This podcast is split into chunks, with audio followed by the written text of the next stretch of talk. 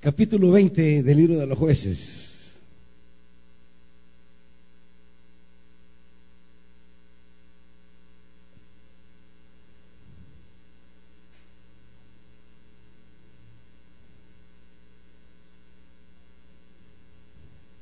¿Listos?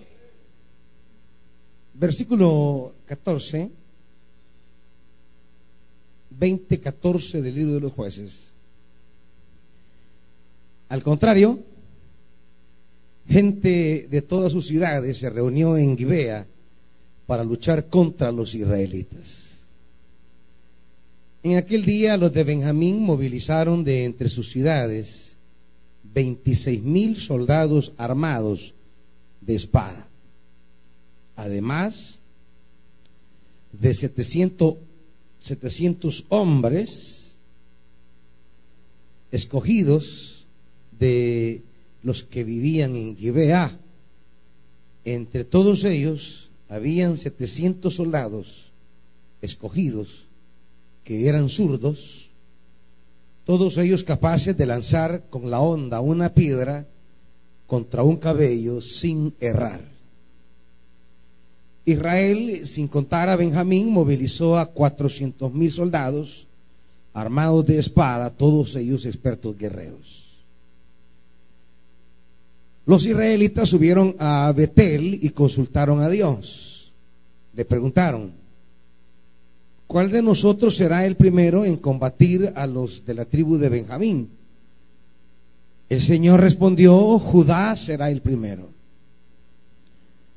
Los israelitas se levantaron temprano y acamparon frente a Gibeá, salieron a luchar contra los de Benjamín y frente a Gibeá se pusieron contra ellos en orden de batalla. Pero los de Benjamín salieron de Gibeá y abatieron aquel día a 22 mil israelitas en el campo de batalla. Los israelitas se animaron unos a otros y volvieron a presentar batalla donde se habían apostado el primer día, pues habían subido a llorar en presencia del Señor hasta el anochecer y le habían consultado. Debemos subir y volver a luchar contra los de Benjamín, nuestros hermanos. Y el Señor les había contestado, suban contra ellos. Fue así como los israelitas se acercaron a Benjamín el segundo día. Los de Benjamín salieron de Gibeá para combatirlos, abatiendo esta vez a 18 mil israelitas, todos ellos armados con espadas. Entonces los israelitas con todo el pueblo subieron a Betel y ahí se sentaron y lloraron en presencia del Señor. Ayunaron aquel día hasta el anochecer y presentaron al Señor holocaustos y sacrificios de comunión. Después consultaron al Señor, pues en aquel tiempo estaba ahí el arca del pacto de Dios. Finés, hijo de Eleazar y nieto de Aarón, ministraba delante de ella y preguntaron, ¿debemos subir y volver a luchar contra los de Benjamín, nuestros hermanos, o nos retiramos? El Señor respondió, suban porque mañana los entregaré en sus manos. Padre, a veces en las cosas que rodean nuestra vida tenemos la iniciativa de buscarte, pero te buscamos mal. No tenemos las actitudes correctas para acercarnos a ti. Espíritu Santo, háblanos para que nuestras oraciones no sean infructuosas. Háblanos esta noche de tal manera que entendamos que no solamente es de buscarte, sino de buscarte correctamente. Para poder así que tú nos entregues en nuestras manos a nuestros enemigos. Padre, háblanos y enséñanos en el nombre glorioso de Jesús. Amén. Siéntese pueblo de Dios.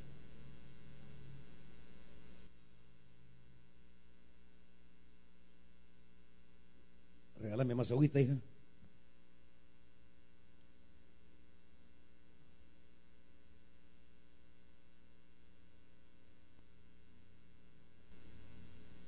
una de las características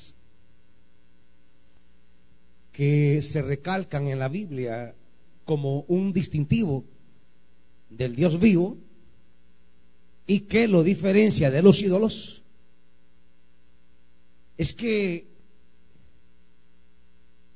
al ídolo usted puede complacerlo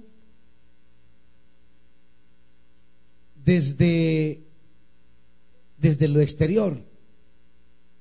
El ídolo pues no tiene la capacidad de, examinarlo a usted y, de dar por aceptada, por valorada, eh, el acercamiento suyo a él. Como dice el Salmo, es sordo, es ciego, no habla, no camina, no tiene la capacidad de interactuar con el que se acerca a él. No tiene, no tiene esa cualidad de, de hacerle saber a usted que ha sido aceptada su solicitud. O que, o que a Dios le ha sido agradable que usted se acerque. Sino que el oferente, o sea, el que le lleva una ofrenda, o el orante, el que se presenta para, para suplicarle algo, pues simplemente lo hace y ya, y se retira. Y el ídolo pues no le plantea al, al, oferente o al orante, no le plantea ningún tipo de, eh, de exigencia, no le plantea ningún tipo de consideración, no le plantea ningún tipo de, de, de mejorar alguna conducta. Pero el Dios de la Biblia, que es lo característico que destaca la Biblia sobre Dios, pues Él no se conforma con que usted se acerque. Por eso la gente prefiere mejor tratar con ídolos que con Dios. Porque los ídolos, construcción de la mano humana, pues eh, realmente no, no plantean una cierta transformación o cambio de actitud, sin embargo, el Dios de la Biblia sí. Por ejemplo, es claro a lo largo de la Biblia que si usted le trae algo a Dios, pues a Dios no le basta con que se lo traiga. Él tiene que sentir que usted lo está haciendo de tal manera, dice la Biblia, que sea aceptado. Y eso lo, lo dirá una y otra vez la Biblia. Preséntaselo delante de Dios de tal manera que Dios lo acepte. No solamente es como el ídolo que usted llega y le deja la ofrenda. No, Dios tiene, Dios tiene que, que decir, acepto lo que tú me presentas, me siento agradado. Así comienza el libro de Génesis, el capítulo 4. Caín y Abel presentan sus ofrendas y la Biblia comienza ahí ya marcando la respuesta divina. Y Jehová dice, miró con agrado la ofrenda de Abel y pues la de Caín no la miro con agrado.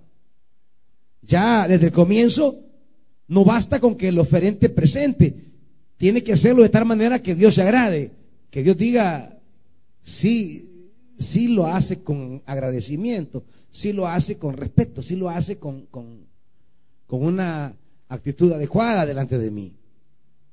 Igual si es el orante, el hombre que se acerca para solicitar de Dios un favor, pues también tiene que hacerlo eh, de una manera que agrade a Dios la forma en que lo hace. Ya Santiago nos advierte esta situación, vea conmigo. Santiago capítulo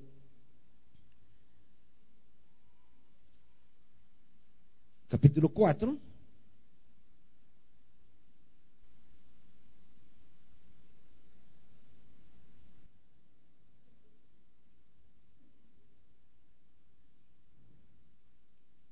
Dice,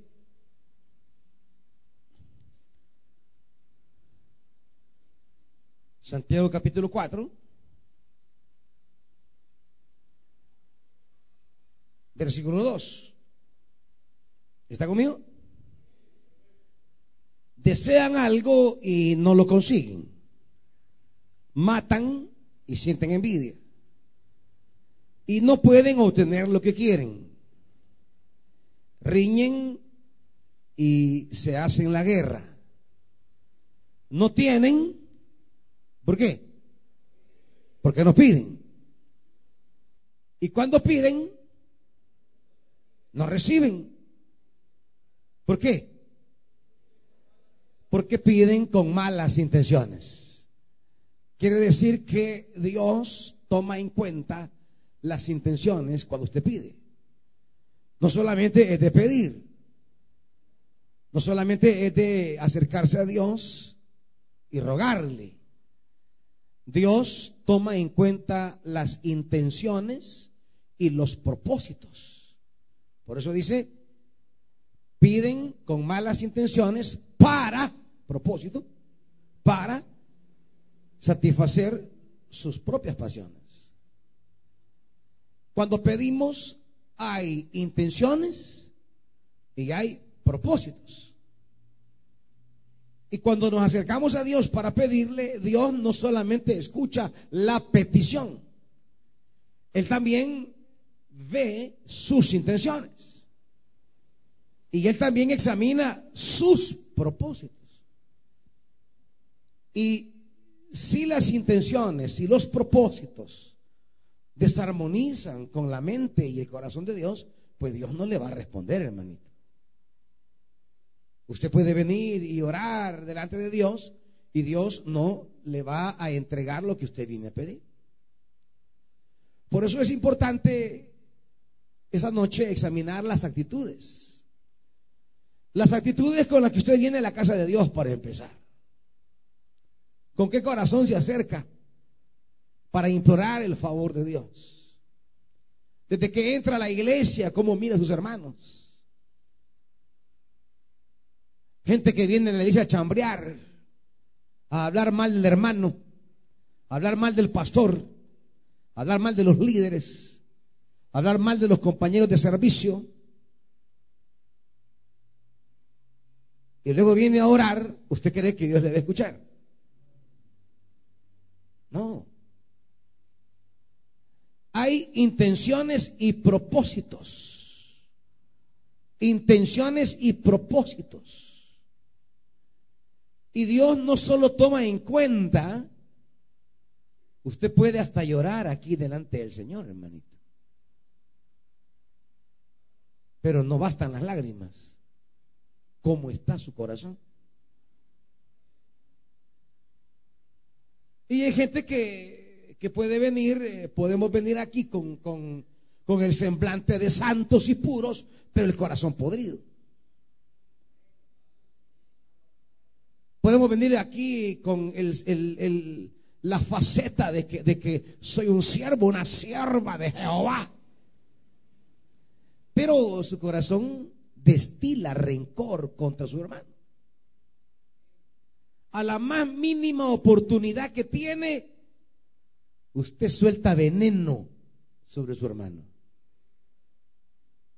Usted suelta amargura contra alguien de su ministerio. Y luego viene a, a chillar al altar. Quiero decirle que Dios va a ver más que eso. Sus intenciones y sus propósitos. Y entonces no sirve de nada. Perdemos el tiempo resulta inútil. Oramos y no recibimos. Eso dice la Biblia.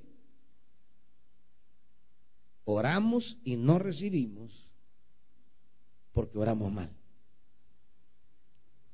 Con intenciones equivocadas y con propósitos equivocados.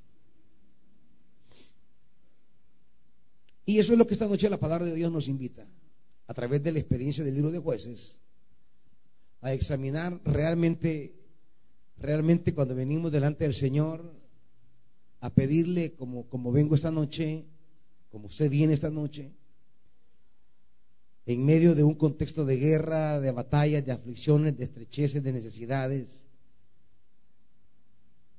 pues yo no quisiera venir a perder el tiempo sino haber apartado este tiempo con valor verdaderamente significativo, de modo que mi presencia esta noche aquí delante de Dios resulte provechoso y beneficioso. Y usted mismo debería venir con esta actitud, no solo de venir a la iglesia, sino de venir con, el, con la mentalidad correcta y adecuada, para que de aquí usted salga con una palabra y una respuesta de Dios. No es aquello de que solo fui a la iglesia. No, no. Fui a traer una respuesta de Dios. ¿Ha venido a traer usted una respuesta de Dios? Entonces es necesario esta noche revisar las actitudes y los propósitos. En esa, en esa mentalidad vamos al libro de jueces para tratar de entender eh, este, este aspecto.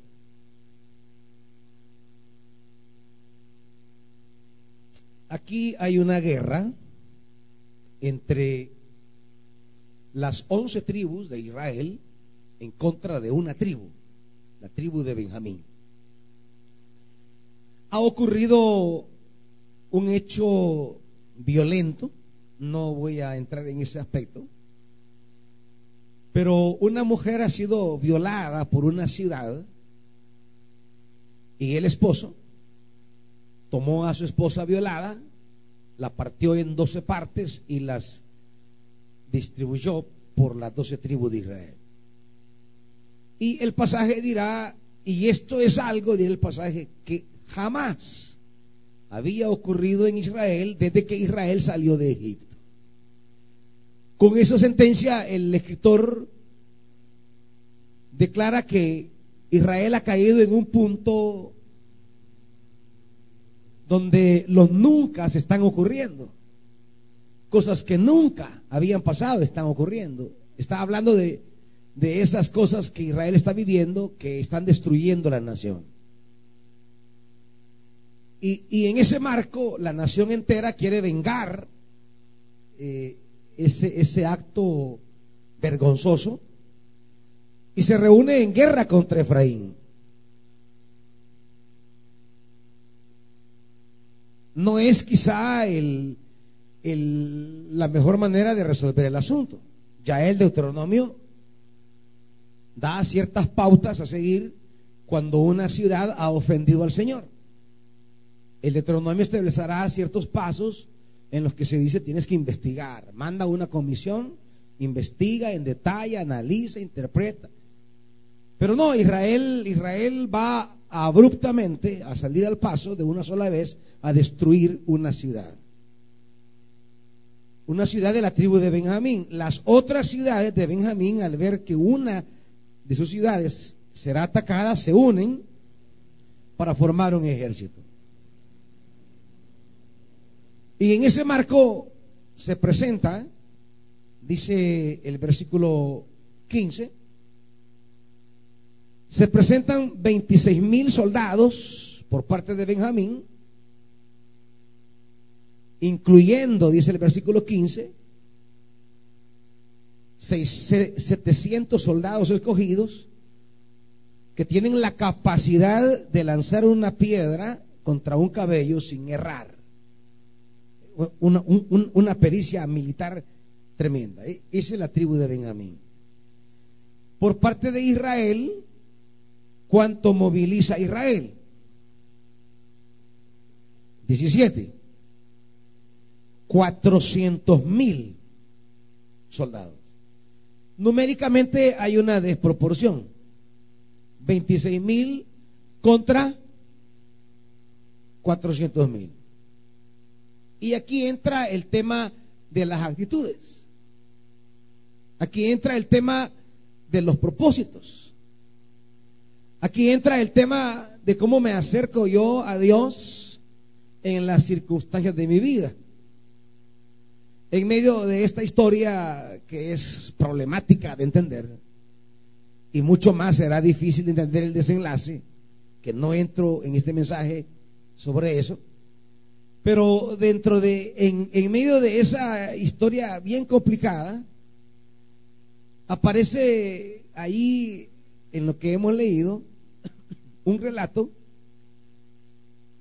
de Israel buscando a Dios. Y es en esa parte que me quiero concentrar, porque creo que es pertinente para esta noche en que hemos venido a buscar a Dios y a clamarle. 400 mil contra 26 mil. Están ahí ya listos para la guerra. Y aquí entra, entra en, en, escena ya el desenlace de la manera en que Israel se va a presentar delante de Dios. Y veamos, diríamos, el primer acercamiento, la primera grada de Israel acercándose a Dios. Los israelitas subieron a Betel y consultaron a Dios. Le preguntaron, ¿cuál de nosotros será el primero en combatir a los de la tribu de Benjamín? Y el Señor le respondió, Judá será el primero. Eso ya lo dijo al principio, ¿se acuerdan? En el capítulo 1. 19 los israelitas se levantaron temprano y acamparon frente a Gibea y salieron a luchar contra los de Benjamín y frente a Gibea se dispusieron contra ellos en orden de batalla. Y el desenlace es que los de Benjamín abatieron aquel día a 22 mil israelitas. Veamos ese primer acercamiento y los resultados. Podríamos, diríamos, eh, caracterizar eh, este, este primer acercamiento de Israel a Dios. Mira, hay un zumbido, quítamelo por favor. Este, este acercamiento de Israel a Dios podríamos catalogarlo como muy lleno de arrogancia. ¿Y, ¿Y dónde vemos la arrogancia? Bueno, cuando los israelitas suben a Betel, se preparan para la guerra, suben a Betel y le hacen una pregunta a Dios. ¿Cuál de nosotros será el primero en combatir a los de la tribu de Judá? Y cualquiera que lee este pasaje diría, eh, qué, bueno que los de Israel consulten a Dios, porque los de Benjamín ni siquiera le consultaron. Eso ni siquiera, ni siquiera le preguntaron a Dios, ni siquiera le buscaron, ni siquiera le, le rogaron, no. Pero por lo menos Israel fue el día jueves a orar. Y cualquiera podría pensar que haber subido a la casa de Dios a orar y a pedir, pues significaba una ventaja ya sobre, sobre, significaría una ventaja ya sobre, sobre Benjamín. Se pensaría entonces que si Benjamín no subió a la casa de Dios e Israel sí subió a la casa de Dios, se podría decir entonces que Israel tenía asegurada la victoria en el primer round. Ahí prácticamente se definía ya todo. Pero no fue así. ¿Cuál fue el resultado? ¿Cuál fue el resultado? Israel fue derrotado. ¿Y cuántos hombres perdió? ¿Cómo? 22 mil. Y entonces nos preguntamos, ¿por qué el que busca a Dios es derrotado y el que no busca a Dios gana? ¿Eh? ¿Por qué usted que viene a la casa de Dios y viene a buscar al Señor y, y está poniendo su negocio, su empresita, se está esforzando en esto y, le pide a Dios y aquel que ni siquiera busca a Dios y de repente que él prospere en su negocio y usted no. Y entonces las cosas se nos, se nos, se nos complican. ¿Qué está pasando aquí entonces? ¿Por qué yo que le pregunté a Dios y le busqué a Dios, por qué estoy tropezando? ¿Y por qué aquel que ni siquiera busca a Dios va prosperando? es que Lo que nos cuesta entender en la vida cristiana es el siguiente principio. Si usted quiere que las batallas de su vida se definan en victoria de parte de Dios, entonces usted va a aprender a buscar a Dios como Dios dice que usted le busque. ¿Me está oyendo? No es solo de buscarle como a usted le da la gana, que ese es el lema, el lema de jueces. En Israel cada quien hacía lo que le parecía. E, e, e, ese es el estribillo que se repite a lo largo del libro de los jueces. En Israel cada quien hacía lo que él quería. Lo predicábamos el día domingo, ¿se acuerdan? Como Micaías pretendía la bendición de Dios a través de ritualidades, pero dando la espalda a la palabra de Dios. Este relato nos enseña el mismo principio. Si yo quiero meter a Dios en mis asuntos, si usted quiere meter a Dios en sus proyectos, si usted quiere meter a Dios en los planes de su vida, Dios no es un ídolo que se va a manejar antojadizamente a sus gustos y deseos. Dios no es un ídolo que usted lo va a manipular arbitrariamente. Dios no es una especie de, de, amuleto que usted lo va a invocar cuando lo desee, cuando lo quiere, cuando lo necesite. Dios es Dios, está en el cielo, hace lo que quiere, es soberano y usted no lo puede manipular. Nada de lo que usted haga lo puede manipular. Dios es inmanipulable. Usted puede manipular a una hermanita o a un hermanito, se lo puede dormir. Y aquí hay muchos manipuladores y manipuladoras.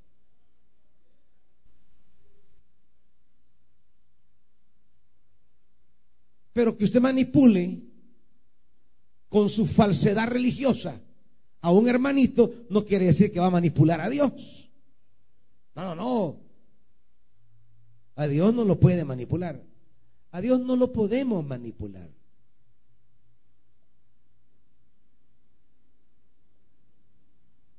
Él es Dios y reina. Ninguno de nosotros lo puede manipular. Él siempre va a terminar haciendo su justicia. Él siempre va a terminar haciendo su voluntad.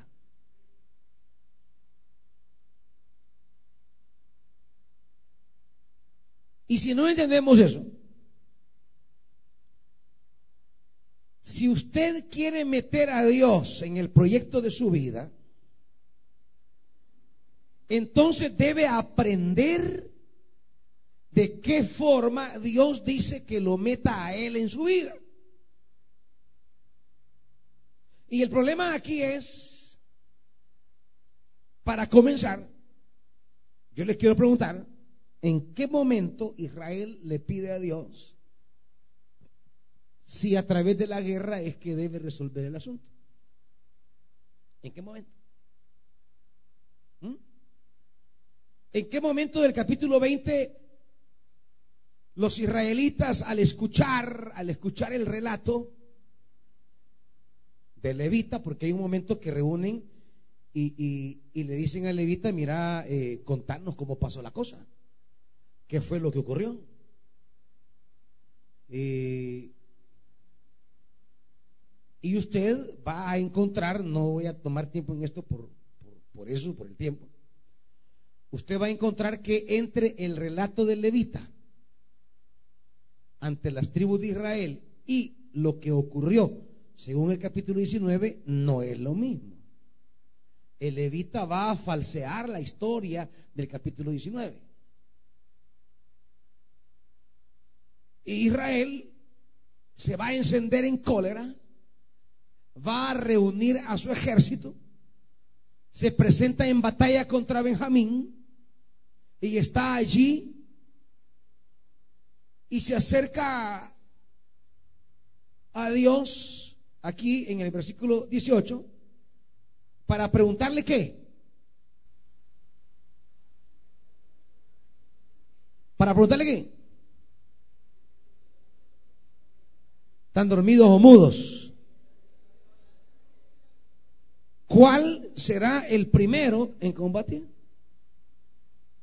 Mire, es como que usted venga y, para que entienda el sentido de esta pregunta, que venga y le diga al Señor, Señor, te quiero hacer una pregunta y, indícame cuál será la fecha de mi boda. Mm. ¿Y qué es lo primero que nos preguntaron? ¿Ah? ¿Qué es lo que nos preguntaron? Bueno, más bien, ¿qué es lo que no preguntó usted? La pregunta. Quizás por eso no me responde rápido porque sabe que metió la pata. ¿Qué es lo que no preguntó? ¿Ah? Uno si se debía casar ya va. Pero más. Y este aguailado es el que de verdad vamos a hacer pareja, Señor. Señor, ¿y esta, y esta es o, esperaré a otra, como dice eh, aquel? Va? Y claro, ¿cómo le vamos a preguntar al Señor si ya metimos la pata? ¿Ah? ¿Cómo le voy a preguntar Señor, Señor, y, y, y, y, este es, Padre? ¿Cómo le va a preguntar si, si ya se la no? ¿Ah? ¿Cómo le va a andar preguntando eh, si ya la despedazó como el levita la concubina. En 12 partes, una por cada mes del año. Un año despedazándola. Entonces, claro, después que ya la despedazó y ya, y ya eh, la sacrificó en la roca, ya resulta medio raro venir, Señor, ¿Cuándo me caso con él? ¿En qué mes del año? ¿En qué pedazo del año me caso? O sea, ya, no da. Pues. Entonces Dios se pregunta, ¿de verdad me estás tomando en serio? ¿De verdad? ¿De verdad estás viniendo y me estás dando seriedad a tu pregunta? ¿De verdad es seria tu presencia aquí? Así resulta Israel delante de Dios cuando viene y le dice, Señor, ¿quién subirá primero a pelear? Cuando lo que tenían que haber preguntado desde el comienzo, Señor, aquí tenemos un problema. Ha ocurrido esto en la población de Gibeá. Señor, dinos qué vamos a hacer. Señor, dinos cómo lo vamos a resolver. Señor, indícanos cuál es el camino a seguir. Pero no, el temperamento de Israel enloquecido, creyendo hacer él lo que él cree que tiene que hacer, movido por este estribillo que dice jueces, cada quien hacía lo que le parecía. Israel considera que su parecer es presentarle guerra a Benjamín. Y ahora lo que le tenemos que preguntar a Dios no es si subimos a la guerra, sino quién sube primero. Es como que usted venga con los boletos, con los boletos ya de viaje, Señor, ¿debo irme para este país? Y ya con los boletos y el pasaporte. Entonces, Dios siente que lo están agarrando de changoneta. Dios siente que usted está haciendo lo que a usted le parece y lo único que quiere es invocarlo como un amuleto de buena suerte para las cosas que usted ya decidió.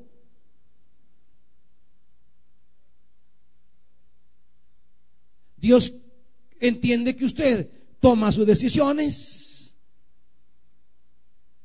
influenciado a saber por qué cosa, no le pregunta a Dios y después quiere que Dios así de la nada. Señor, cámbiame este hombre. ¿Y por qué lo va a cambiar? Pues? ¿Ah? Si, si, si eso no es un volado de magia tienen que ustedes hacer un trabajo. Eso no es así por así. ¿Cuántas veces llegamos a Dios pidiéndoles cosas que ya decidimos? Cosas en las que ya nos embarcamos. Cosas en las que ya estamos montados. Ahora, Dios en su misericordia, porque Él es bueno siempre, nos responde y le da una luz a Israel. Judá será el primero. Pero como la arrogancia es tan grande, la confianza en uno mismo es tan grande, que Dios le dice Judá será el primero y aquí no sube Judá. Aquí todo el pueblo va encendido. Los israelitas se levantaron temprano y acamparon y salieron a luchar contra los de Benjamín. ¿Quiénes se levantaron a luchar? Todos. Porque en el fondo no quieren hacer lo que Dios dice. En el fondo quieren hacer lo que quieren. Si usted se acerca a Dios, pero usted ya sabe qué es lo que quiere, a dónde, qué es lo que va a decidir, y solamente quiere que Dios venga a bendecir lo que usted ya decidió, ese es el primer punto equivocado en su búsqueda de Dios.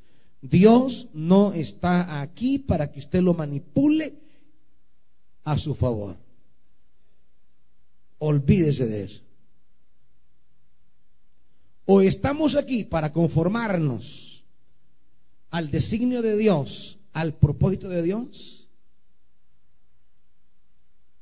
o estamos aquí para intentar manipular a Dios, para que Dios doblarle el brazo a Dios para nuestros propósitos. El asunto, hermanitos, es que en la realidad humana a nosotros se nos meten pilas en la cabeza. Se nos meten decisiones y que quién nos saque de ahí. Se nos meten cosas pero ¿cuántas de esas cosas que se nos meten no vienen de Dios? Israel, el levita, el le metió algo a Israel. El levita es un gran manipulador. Cuando llaman al levita al que dé su versión de los hechos, él él no dice realmente lo que ocurrió. Tenga cuidado con la gente que le mete cosas en la cabeza. Tenga cuidado con la gente que le anda predisponiendo en contra de los demás. Tenga cuidado. Aquí hay muchas víboras y víboros. Tenga cuidado.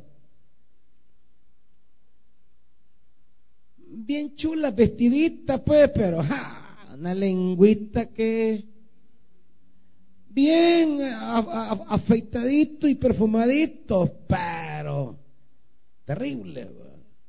Tenga cuidado. Cuando él evita le narra a, a los ancianos de Israel la historia, estos se encienden, se encolarizan, se llenan de rencor y dicen, vamos a destruir a Benjamín. Es la reacción que le da.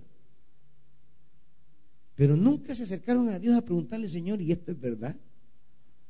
Señor, ¿y esto es cierto?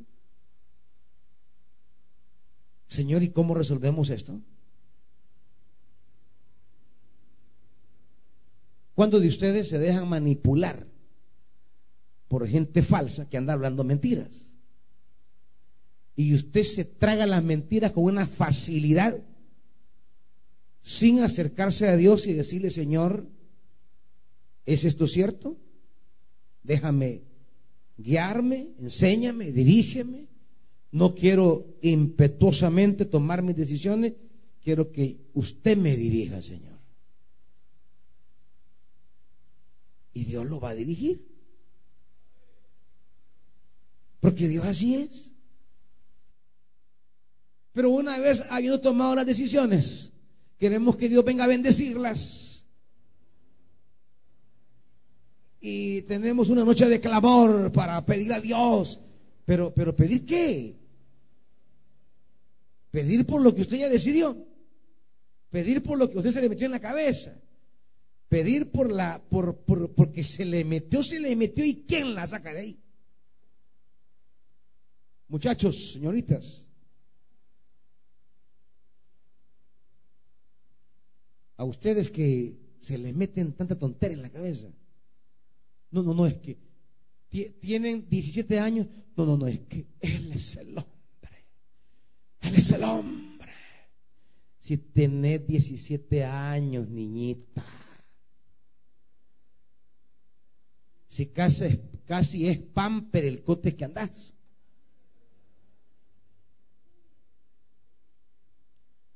16 años tiene el bichito. No es que ella es el amor de mi vida eternamente. Hijito, si, si, si tu mamá dice que los calzoncillos todavía tienen ahí residuos, porque no te limpias bien todavía.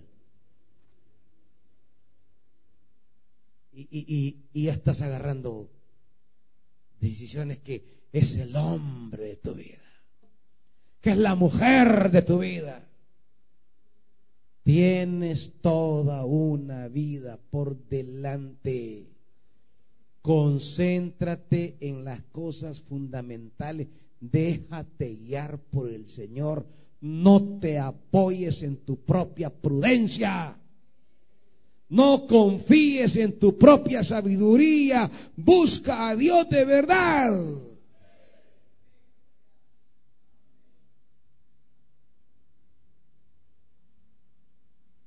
Planes que se le meten a algunos. Yo sé que a veces hay situaciones difíciles, angustiantes, y a veces queremos salir a como de lugar. Pero yo les quiero decir, no podemos salir a como de lugar. Tenemos que salir como Dios nos guía a hacerlo. Yo sé que a veces la desesperación es tremenda y lo primero que se nos ofrece, esa opción tomamos. La primera puerta que se nos abre, es agarramos. Lo primero que se nos puso en el camino, eso, eso, eso seguimos. Y yo sé, yo sé que todos vivimos esos momentos de angustia, desesperación, en el que no hayamos qué hacer. Y a veces la primera propuesta la tomo a ojos cerrados en la desesperación de salir de la angustia que estoy, de quitarme la carga que ya no soporto. Tomamos lo primero que aparezca. Pero no, cálmese. Comencemos bien desde el principio. Desde que las cosas sucedan, busquemos a Dios antes de embarcarnos en decisiones que definan nuestro futuro, preguntémosle al Señor. Busque a Dios. Deje sellar por su espíritu. No, no se emocione y no se sube en el barco que no es hermanito.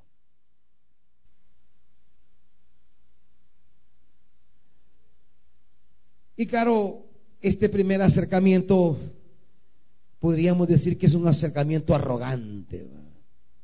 ¿Por qué? Porque prácticamente tenemos ganada la batalla. Yo tengo 400 mil, ellos tienen 26 mil. Es cosa nada más de encontrarnos y aplastarlos. Así que ni tengo que preguntarle a Dios. Tengo, tengo una ventaja tal que es imposible perder. Ni siquiera tengo que preguntarle si debo ir a la guerra, pues. Casi que es una cuestión de protocolo. Casi que es una cosa de diplomacia religiosa y le preguntar a Dios quién va a subir primero. Porque ya tengo ganas. A, veces estamos tan seguros, con tantas ventajas, y lo que Dios te va a enseñar primero es que las ventajas que tienes no significan nada si Dios no te acompaña. Todas las ventajas que rodean tu vida para emprender un proyecto no significan nada si no estás en la actitud correcta delante de Dios. Que Israel tenga 400 mil y Benjamín tenga 26 mil no es garantía de nada si has decidido buscar a Dios. Mire, sabe que quizás a Israel le hubiera valido no buscar mejor a Dios y obrar nada más así humanamente. Es decir, un encuentro entre dos ejércitos y, que gane el mejor. Pero si usted metió a Dios, el asunto es que ya nos metimos en un lío. Cuando yo meto a Dios y quiero la bendición de Dios, tengo que acercarme a Dios como Dios quiere que yo me acerque. Con la actitud y el propósito correcto, debo acercarme a Dios para que Dios me responda. Claro, usted va a buscar al brujo de Nahuizalco, pues no le va a decir nada, solo le va a decir tanto, tanto es para hacerte el, el, trabajito. Él no le va a hacer un examen de conciencia. Él no le va a preguntar cómo está en su vida. Él no le va a hacer un examen de conducta, no, no. Ajá, y, y, y, y, a quién quieres que pinche vos? Sí, 75 dólares, va, paga y se va. Pero cuando yo voy a Dios, ¿querés que te responda? Sí, vaya, entonces, vas a cambiar esto, vas a dejar esto y vas a ir a esto. O sea, Dios espera que nos acerquemos de cierta manera y para cierto propósito. Pero claro, Israel se acerca no tiene la más mínima intención de que Dios cambie la decisión que ya tomaron. No, ellos, eh, eh, no están pensando en eso. Señor, aquí estamos, aquí estamos. Y estamos listos para la batalla. Y los vamos a aplastar. Pero si tú me dices, desistan de eso y váyanse para su casa, nos vamos, Señor. No, jamás. Imposible. No es esa la actitud.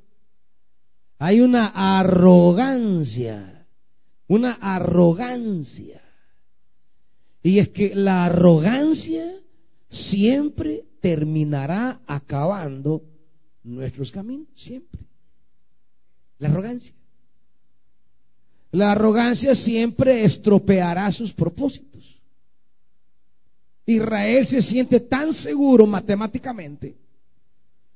Hay tanta ventaja para él que realmente ni siquiera tiene que preguntarle a Dios si sube a pelear o no sube a pelear. No, no.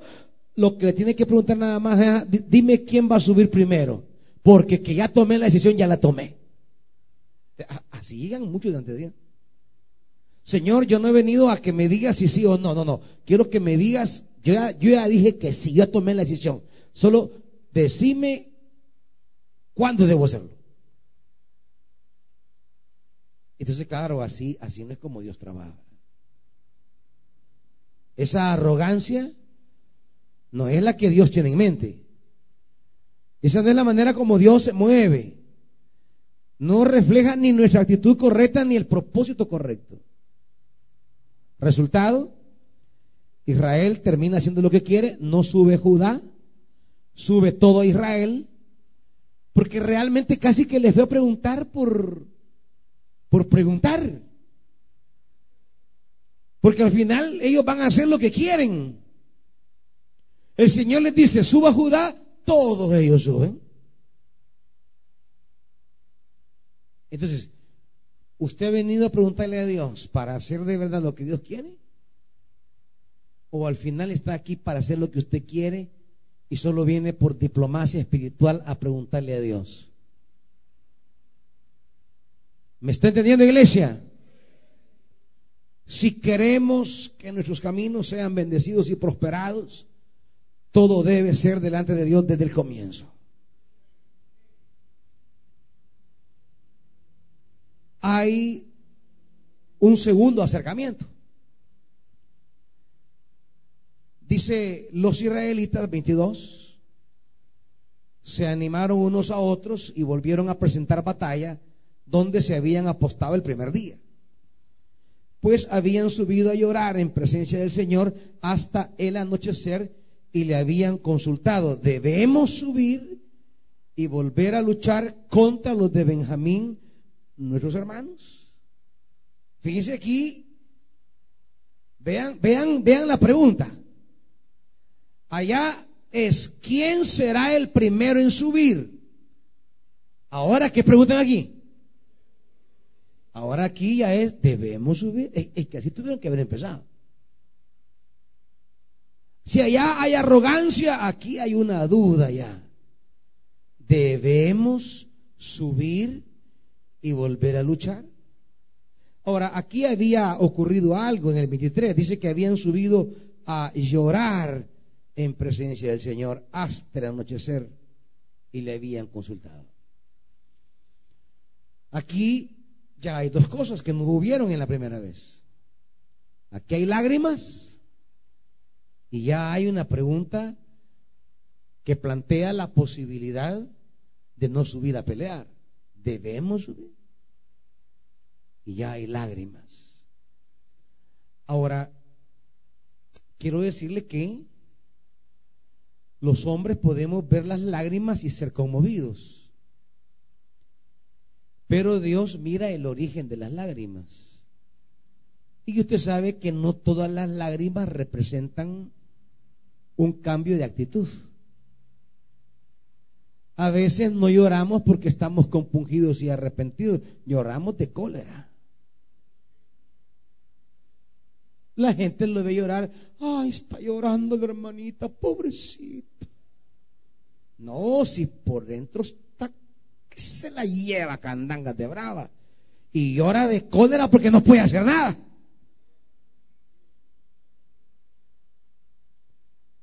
Hay gente que llora de impotencia. No está llorando de conmoción. Bueno, hay gente que llora por no matarlo a usted, pues mejor se pone a chillar.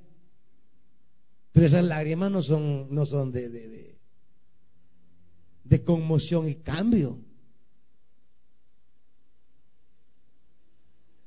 Cuando ve a su mujer llorar, ella no es, ay, está llorando ella, pobrecita, la voy a consolar. No, si matarlo quiere, pero mejor se pone a chillar de cólera. Para no pasar terminando su día en la, calle de mujeres, mejor chilla.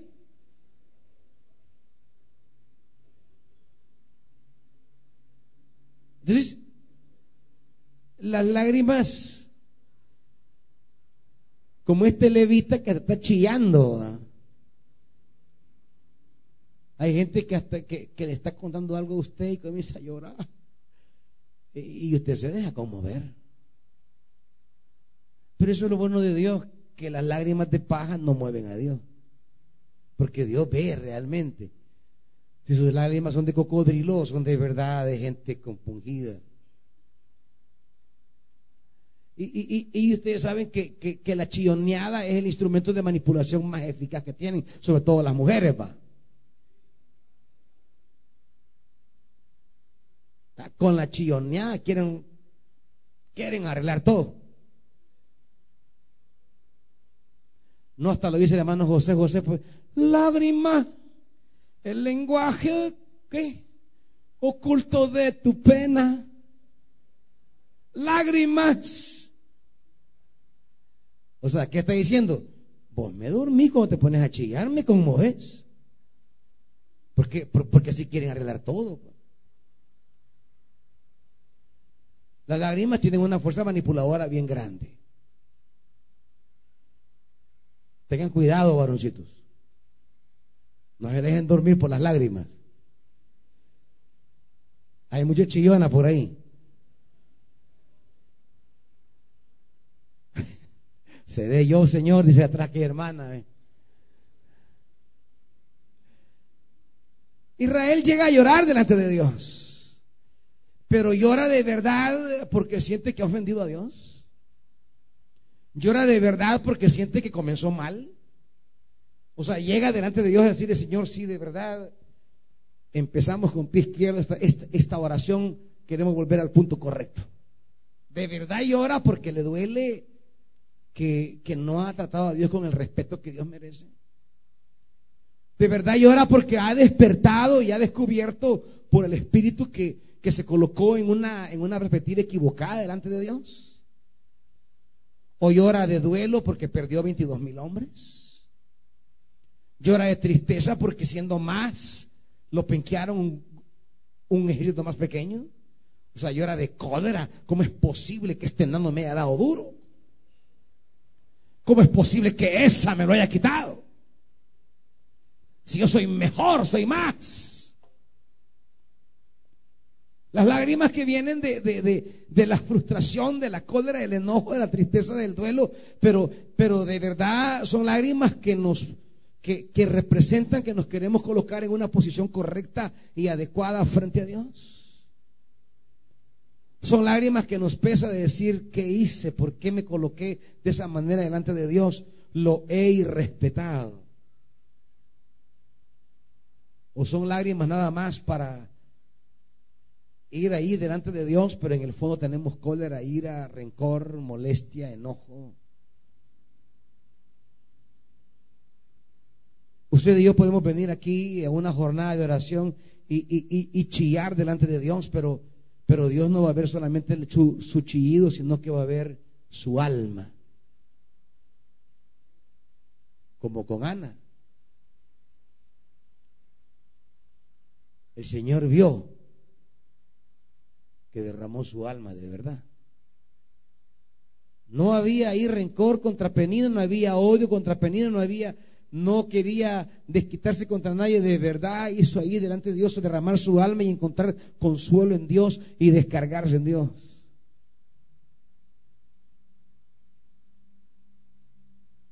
¿Por qué lloran a veces? Israel llegó a llorar toda la noche. Y cambió un poquito su actitud. Debemos subir. Y Dios le dice, suban contra ellos. Y fue así como los israelíes se acercaron a Benjamín el segundo día. Y los de Benjamín salieron de Gibeá para combatirlos y abatieron a cuánto? 18 mil israelitas, más los 22. ¿Cuánto lleva ya? ¿Perdidos cuándo es? 40 mil en dos días. O sea que Israel va pérdida tras pérdida tras pérdida. Si siguen así, Israel se los va a acabar, eh, que diga Benjamín se los va a acabar en, en cuestión de unos ocho días. En cuestión de ocho días, 26 mil hombres van a acabarse 400 mil hombres. Claro, y es doloroso ver cuando vamos empujando la carreta, el proyecto, y sentimos que vamos perdiendo, perdiendo, perdiendo y perdiendo y perdiendo y, y vamos para atrás y no para adelante. ¿Cuántos de ustedes a veces le llegan recursos a la mano? ¿Qué? Les hacen un préstamo, reciben una herencia, eh, se sacan la lotería o cualquier cosa. Y con ese pito se sienten envalentonados que, que ya ni quieren decirle a Dios qué van a hacer con ese dinero.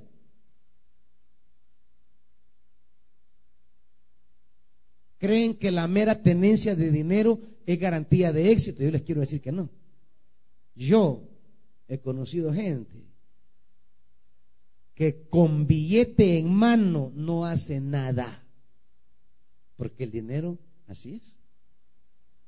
El dinero se va. Hay gente que han pasado por sus manos cantidades de dinero y le preguntan, mira, ¿y qué hiciste con ese dinero? ¿Qué? ¿Invertiste? ¿Compraste un negocio? ¿Compraste un carro? ¿Qué hiciste? Nada. No me pero que tenías 40 mil. Nada. Ey, pero si eran 30 mil. Nada.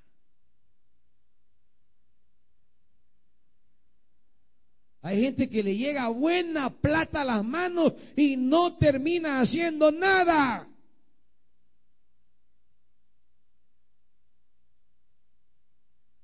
Gente que se mete a hacer préstamos y no hace nada. Así como Israel va. 400 mil. Primer día, 22 mil de un bombazo.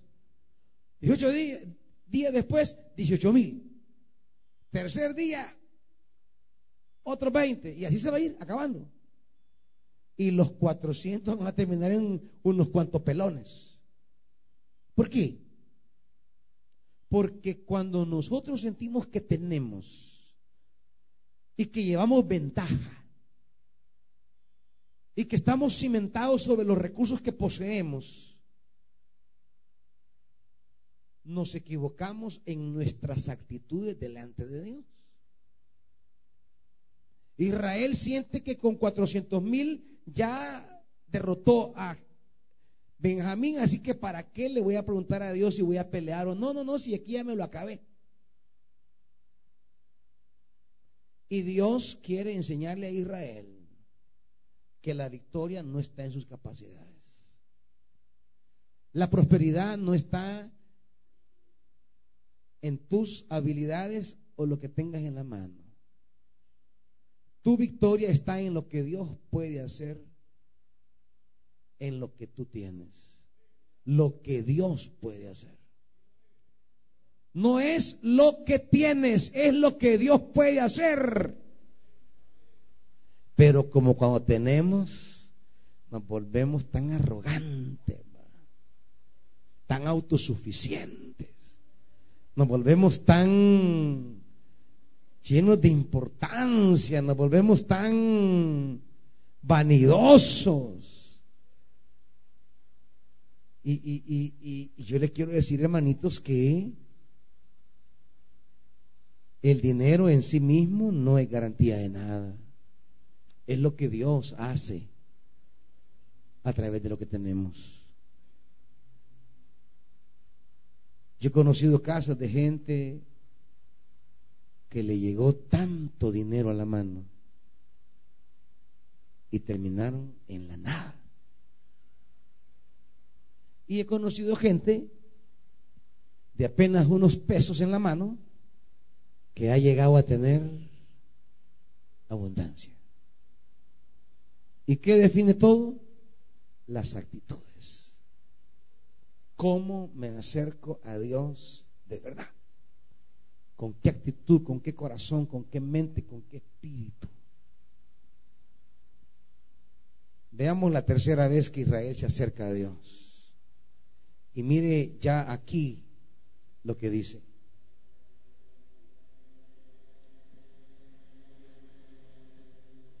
Versículo 26.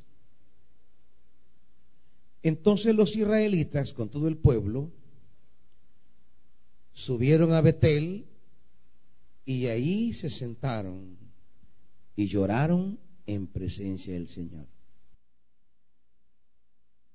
Eso ya lo habían hecho, ¿verdad? Pero esta llorada parece ser distinta, porque mire todo lo que le van a agregar. ¿Qué hicieron? Ayunaron. O sea, lloraron ayunaron. ¿Qué más hicieron? Y presentaron holocaustos y sacrificios de comunión. Hay otra actitud. Hay respeto ya delante de Dios. Van buscando honrarlo, honrarlo. No manipularlo, honrarlo.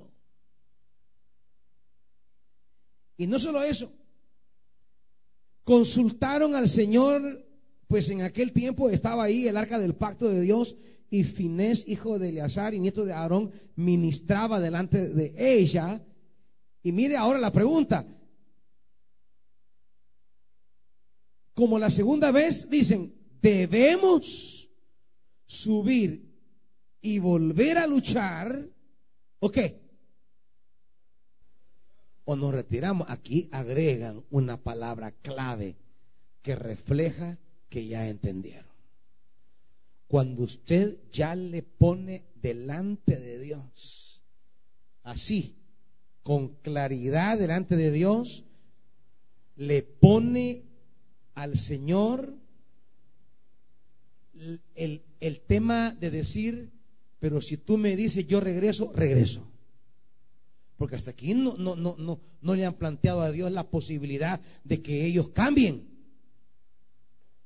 Hasta hoy solo es, debemos subir, debemos subir. No, ahora ya.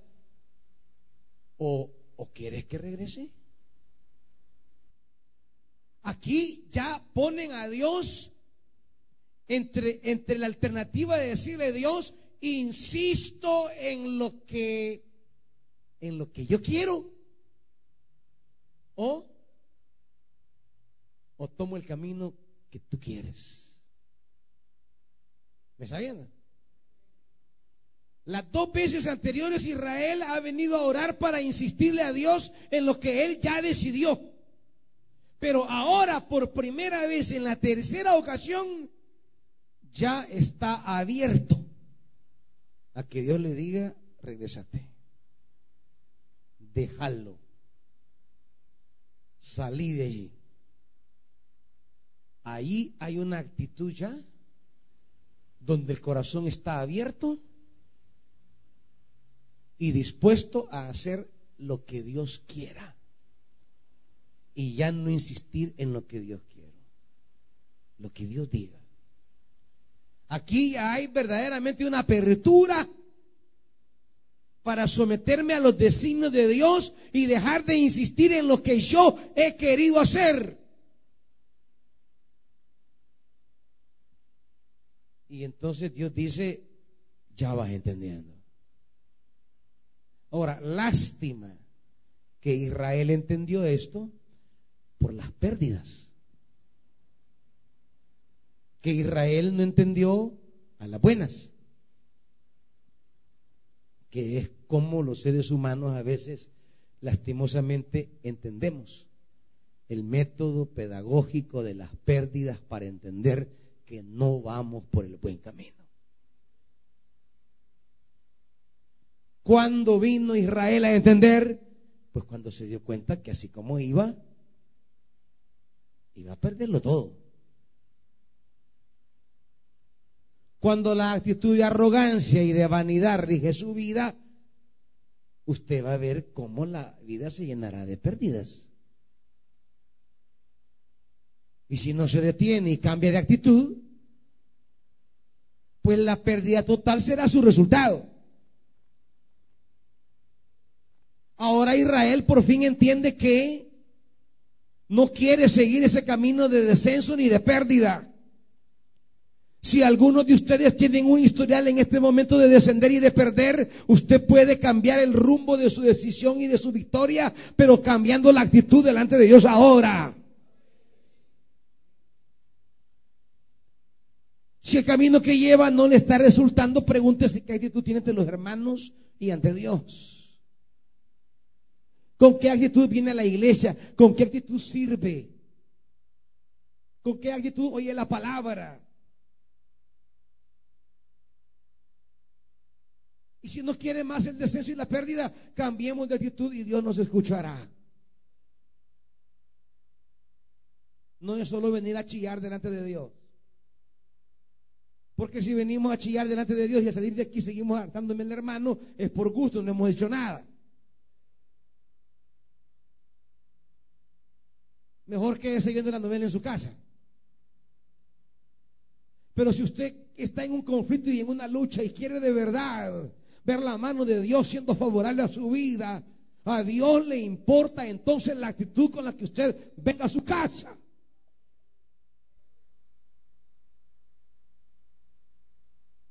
Si viene empedernido a hacer lo que usted quiere, a ir donde quiera, a decir lo que quiere,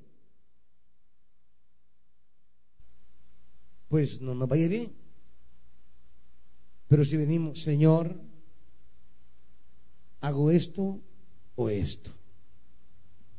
Usted de ahí se abre ya, su corazón se, su espíritu se dispone para recibir una respuesta divina que pueda que no le guste al principio, pueda que sea la dirección contraria a lo que usted ha dicho, pero dice, o nos regresamos.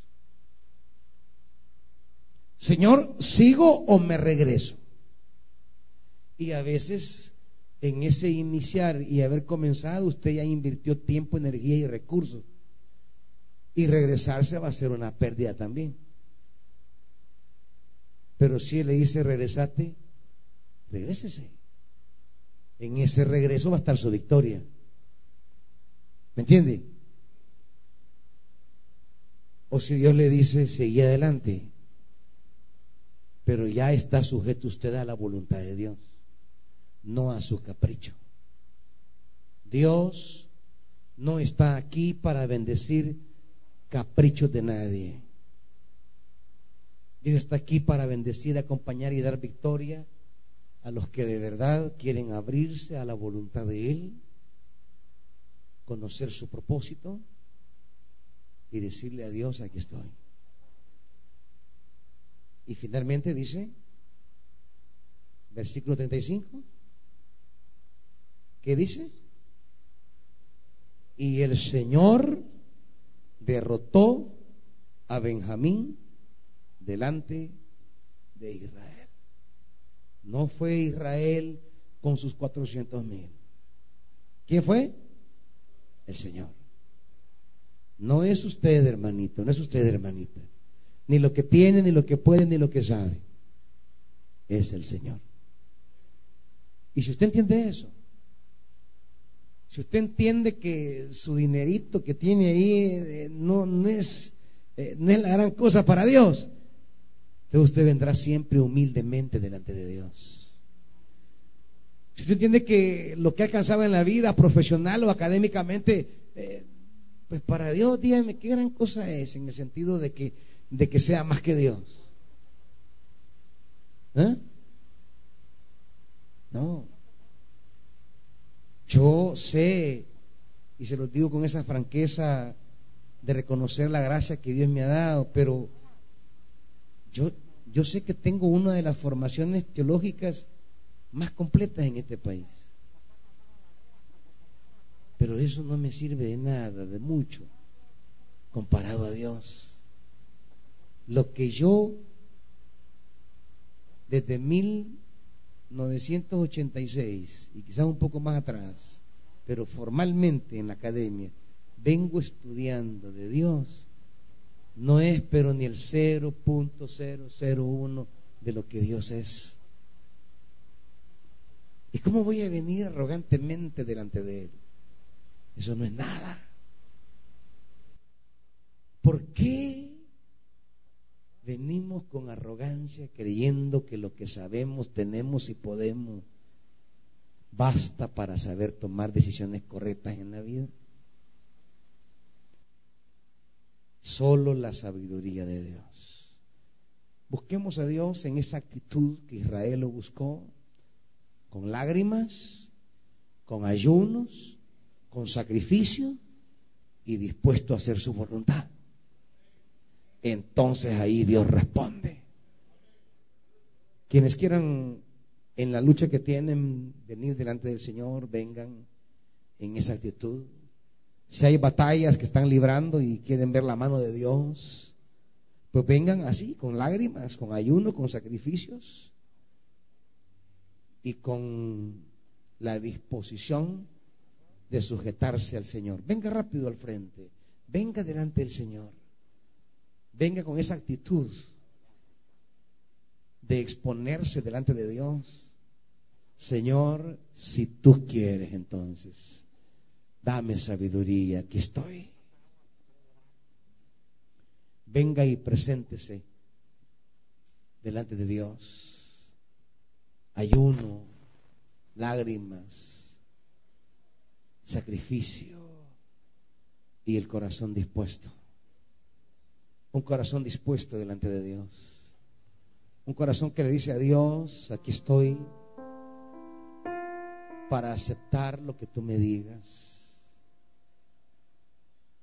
Muchas veces el coraje también implica la fuerza de aceptar y regresar. Israel le preguntó, ¿me regreso? ¿O sigo? Israel ahí entendió que estaba dispuesto a sujetarse a Dios, a someterse al Señor.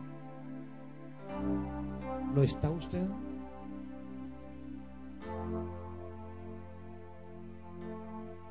¿Viene con esa disposición?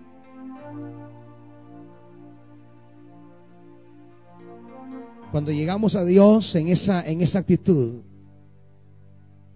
entonces Dios, dice la Biblia, entregará a tus enemigos en tus manos. No importa qué tan hábiles sean, no importa qué tan diestros sean. En términos humanos eran tan certeros. No fallaban. Le pegaban a un cabello.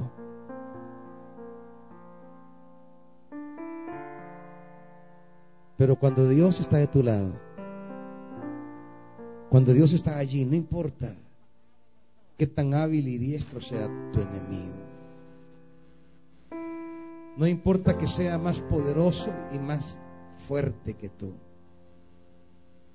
Si Dios está de tu parte,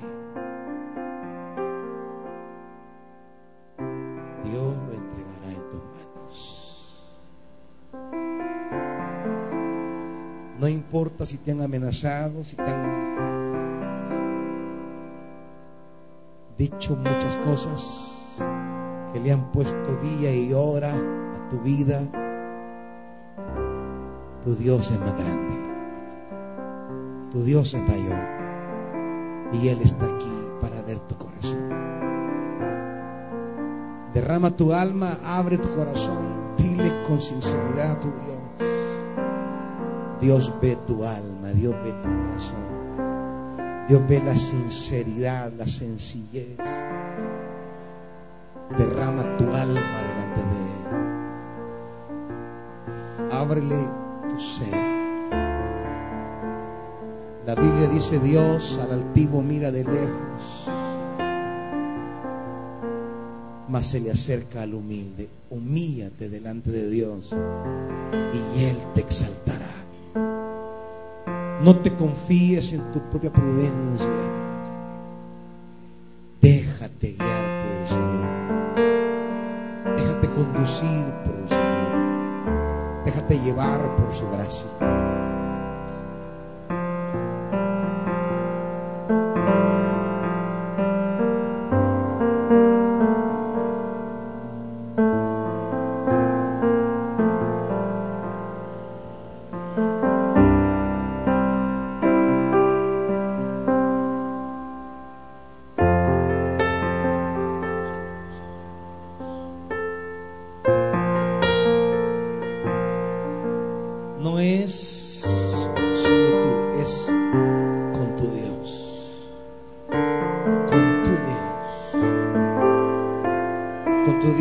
A desbaratar ejércitos. Con tu Dios vas a saltar murallas que nunca has saltado. Porque Él adiestrará tus manos para la batalla. Delante de ti caerán poderosos ejércitos. No temas. Solo búscale de tal manera que Él se ponga de tu lado problema es que Israel subió a orar, pero nunca hizo que Dios se pusiera de su lado. Porque no llegaron con la actitud correcta. Cuando Israel entendió y llegó con la actitud correcta, Dios les dijo, ahora sí, aquí estoy yo, yo los entregaré. En ninguna de las dos veces primeras, Dios le dijo, yo los entregaré la tercera. Cuando llegó con la actitud correcta. Ven delante de Dios de tal manera que Dios se ponga de tu lado y diga, yo te los entregaré. Y tú te levantarás hoy y dirás, con mi Dios, yo saltaré los muros. Con mi Dios yo saltaré los. Ejército desbarataré. Y con mi Dios No te levantarás de este lugar solo a combatir. Irás con tu Dios. Con mi Dios yo No irás a pelear los pensando en tus muros. 400 mil. Irás a pelear pensando que Dios va contigo. Ejércitos derribaré.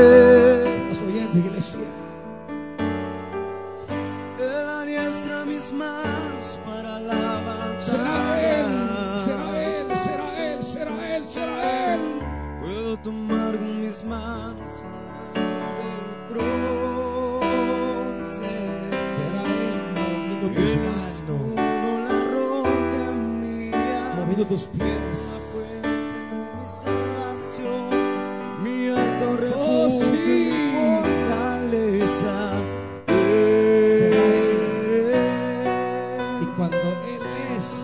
perfecto. Y cuando Él es, Él lo hace bien.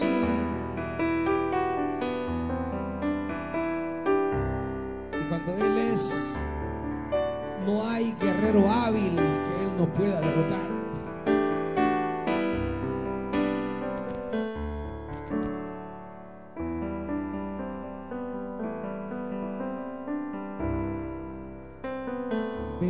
Delante de Él esta noche.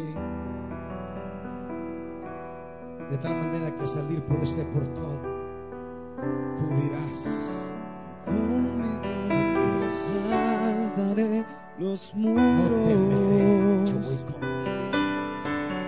Con mi Dios ejércitos derribaré. Oh, sí. Con mi Dios yo saltaré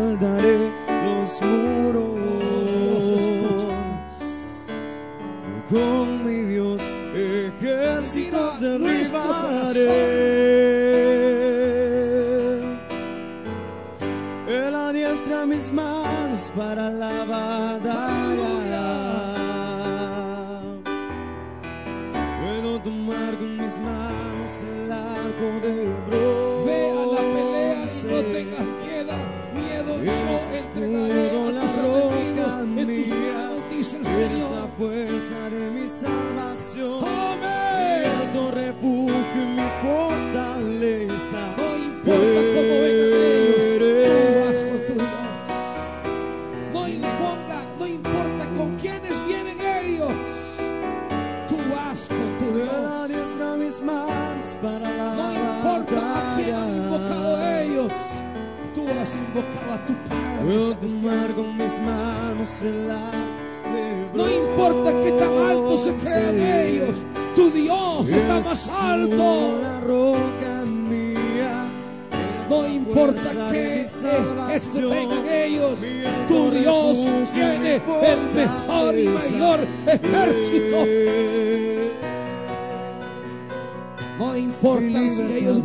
Manos llenas y tus manos están vacías, la mano de Dios va contigo y ahí está todo lo que necesitas.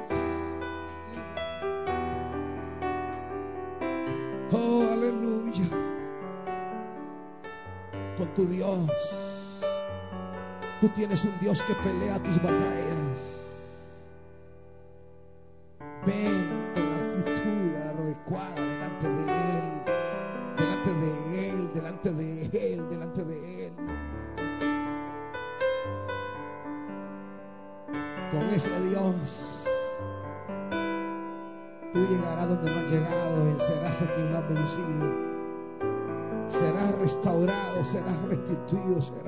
Levantado.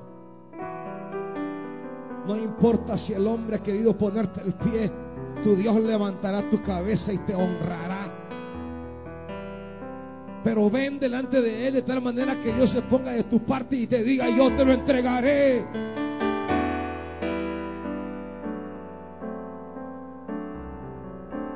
Que Dios te diga hoy, yo te guío, yo te sostengo.